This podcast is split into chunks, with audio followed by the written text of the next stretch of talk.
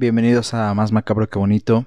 Eh, la semana pasada no hubo episodio ya que estuve algo ocupado haciendo cosillas y pues aparte fue la semana de Halloween que eso es, algo que a mí me gusta muchísimo disfrutar. Entonces pues no se pudo grabar episodio desafortunadamente, pero vamos a comenzar con dos episodios semanales, eh, inaugurando con este capítulo que en lo personal es un caso que me gusta mucho, es un caso que tiene muchísimo impacto tanto cultural como pues en todo el ambiente de, exorcismos, eh, posesiones demoníacas y etcétera. Así que pues sin más, los dejo con este capítulo y espero que lo disfruten, así como yo disfruté muchísimo grabarlo. Si hablamos de películas de terror, se te pueden ocurrir muchísimos ejemplos. Desde pésimos intentos de tan siquiera asustar, jumpscares sin sentido, hasta obras maestras y clásicos. Pero sin duda, la película que tiene el reconocimiento de ser la más aterradora de la historia es por mucho El Exorcista de 1973. Protagonizada por Linda Blair y dirigida por William Friedkin, nos cuenta la historia de Regan, una inocente niña de 12 años que es poseída por el demonio Pazuzu y cambia completamente su personalidad. Haciendo de lado los sucesos paranormales sucedidos durante y después de la filmación, lo cual me gustaría abordar después en otro episodio, una de las cosas más perturbadoras del filme es que de cierta manera está basado en hechos reales. Así que el tema de hoy es ese mismo, el exorcismo de Roland Doe. Primero que nada, ¿quién es o quién fue Roland Doe? Hablemos un poquito del protagonista.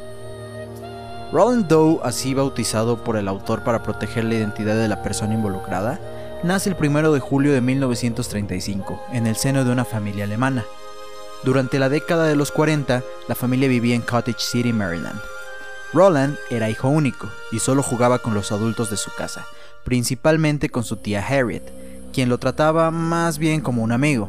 Esta mujer, la cual era espiritista, lo introdujo en el juego de la Ouija y el niño se interesó. Cuando tenía 13 años, su tía muere en San Luis y varios libros presumen que Roland trató de contactarla a través de la Ouija. Los intentos por efectuar este tipo de contactos, según enseña la doctrina anglicana, incrementarían su vulnerabilidad a la posesión. Los eventos paranormales en la casa de Roland y su familia iniciaron en 1948, cuando él tenía 13 años. Roland afirmaba que escuchaba ruidos en el sótano de la casa, al inicio la familia creía que eran ratones o ratas, pero lo extraño era que estos ruidos lo incitaban a bajar, lo llamaban.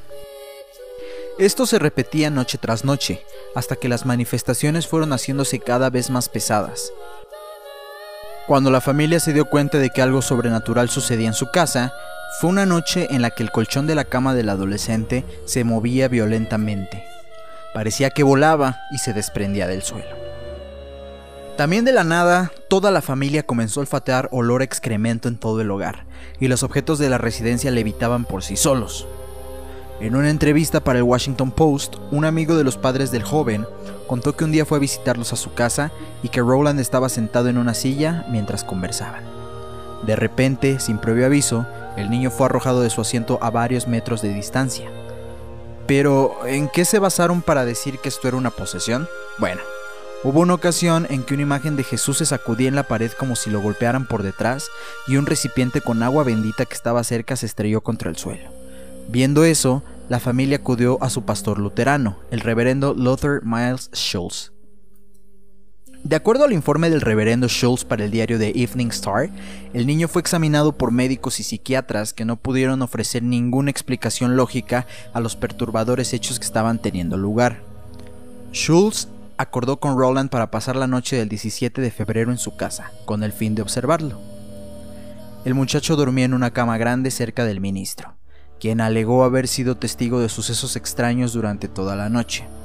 Reportó que en la oscuridad oyó vibraciones de la cama y rasguños en la pared. Un pesado sillón en el que el niño se había sentado se inclinaba y terminó por caerse, una pila de mantas sobre las que el niño yacía se elevaba y movía alrededor de la habitación golpeándolo en la cara.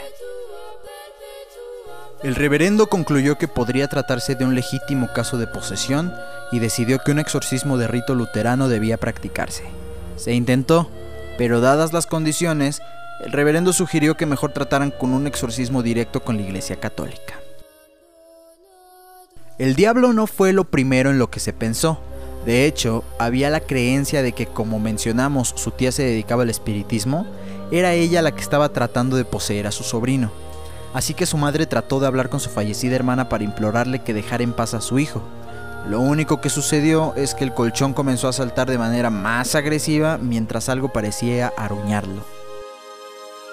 La primera vez que el padre católico Edward Hughes acudió a ver a Roland a su casa, este le gritó con una voz profunda en latín: O sacerdos Christitus mese diabolum, que en español sería: Oh sacerdote de Cristo, tú sabes que yo soy el diablo.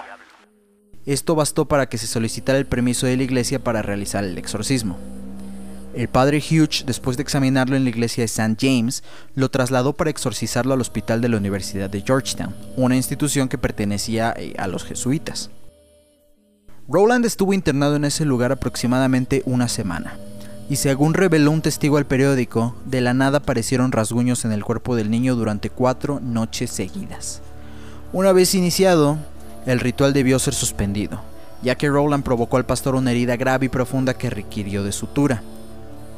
En consecuencia, el niño regresó al hogar con su familia. Luego, a partir de la aparición de extrañas ronchas en su cuerpo, como la inscripción con sangre de St. Louis en su pecho, el lugar donde su tía Harriet había muerto, donde ellos vivían, sus familiares desesperaron y tomaron el tren de regreso para St. Louis.